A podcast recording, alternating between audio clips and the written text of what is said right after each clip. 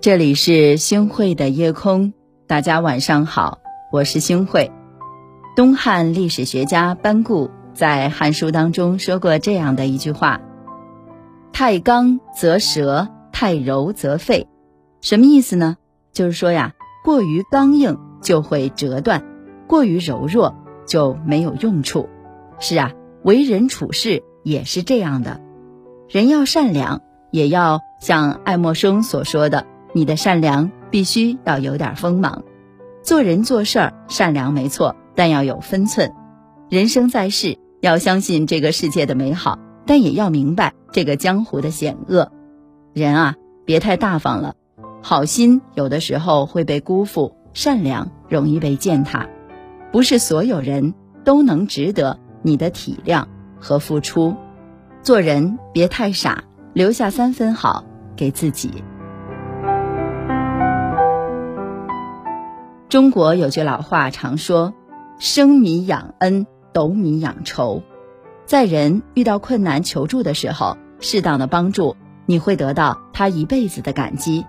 如果你给他的恩惠远远超过了当前的这个困难，他就会觉得这有什么难的了，反倒觉得自己不难了。他会认为你对他的所有帮助都是理所当然的。人性本就如此。前几年，杭州有一家爱心馒头店，老板娘李女士自己也是穷苦出身，看到街上有很多环卫工人和流浪汉吃不饱饭，就打算免费送馒头给他们。老板娘清晨不到三点就起床和面，赶着时间做了一顿热乎的早饭送给大家。没想到的是，活动开始还没有几天，就有工人对老板娘要求：“我要现金。”你给我两块四，我不要馒头。老板娘小心回复道：“对不起，我们这里只送馒头。”不料却遭遇了这些人的谩骂和侮辱。他就是想出名，这种人我见多了。人都无利不起早，这店主肯定有问题。谁会白白送东西给清洁工、流浪汉吃？他们骂着老板娘缺德，吐着口水说这家店肯定是有问题的。四十四天之后，老板娘无法忍受，最终选择了关店。从此，杭州再也没有了爱心馒头店。有记者采访的时候，老板娘只是哭着说：“好人难做嘛，本来是在做好事儿的，可是为什么，为什么会天天挨骂呢？我实在是想不通。”《易经》上说：“日中则仄，日盈则食。”太阳。在正午的时候就会开始西斜，月亮到了最圆的时候就开始亏缺。做人也是如此，对人太好了就是伤害的开始。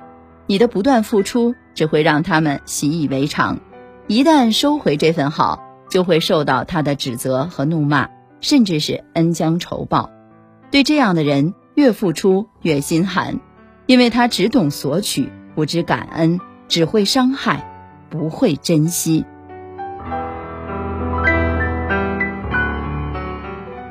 古语说得好：“待富贵人不难有礼，而难有体；待贫贱人不难有恩，而难有礼。”期望人帮助，也不能过分的去讨好；帮助了人，也不能态度随便。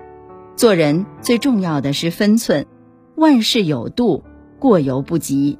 对一个人太好。伤的是自己。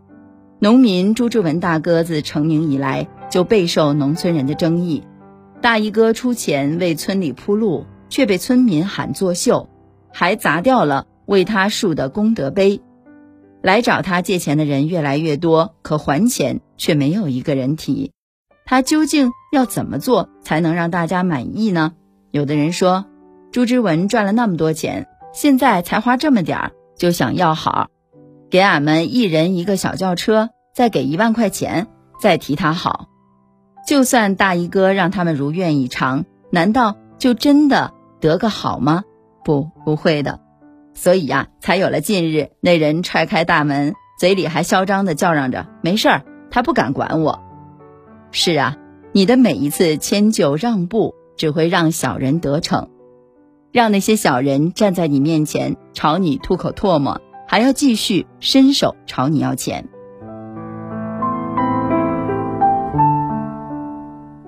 有这样的一个小故事：一个老员外年老退休之际，在继承人的候选人问题上，面对三个非常优秀的儿子，他无法抉择。于是他请教一位禅师，禅师问了三个儿子同样的一个问题，说一件自己曾经做过的善事。大儿子说：“我看到一个乞丐走路摇摇晃晃，像是好几天都没有吃东西了，于是把我身上仅有的十两银子给了他。”二儿子说：“我见到了商人和顾客因为短斤缺两的问题在街上打架，于是我把身上的银子补给了顾客。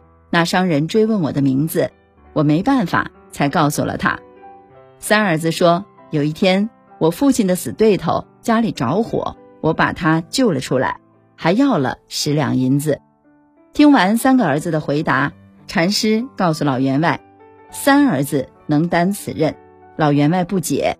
禅师说：“他救的那个人是你的死对头，但他并未因此而弃之不顾。救下那人之后讨要了银子，说明他不想为此让对方欠下人情，这样彼此才能够留有空间。于是产业交给了第三个儿子，果然生意是越做越好。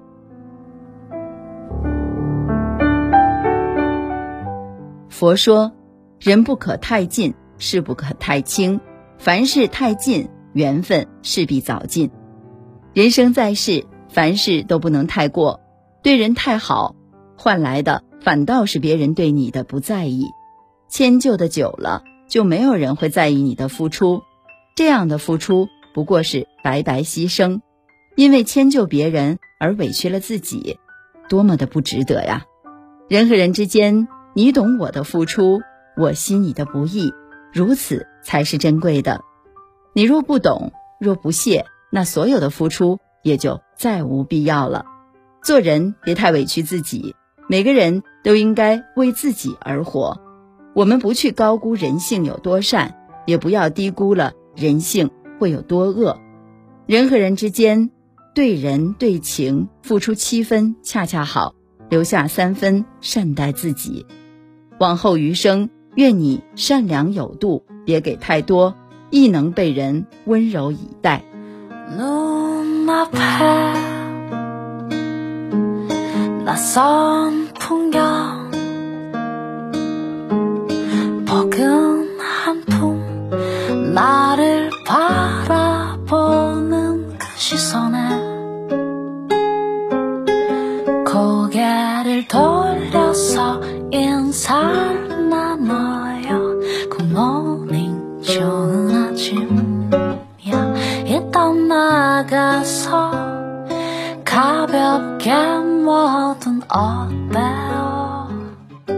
好的，感谢您收听今天的夜空。如果你特别喜欢的话，那么就请分享吧。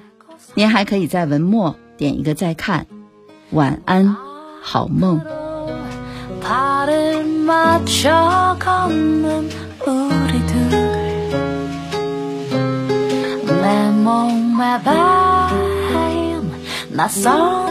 향해 거를 킁킁 대며 확인해봐. 물 흐르듯 흘러간 어제를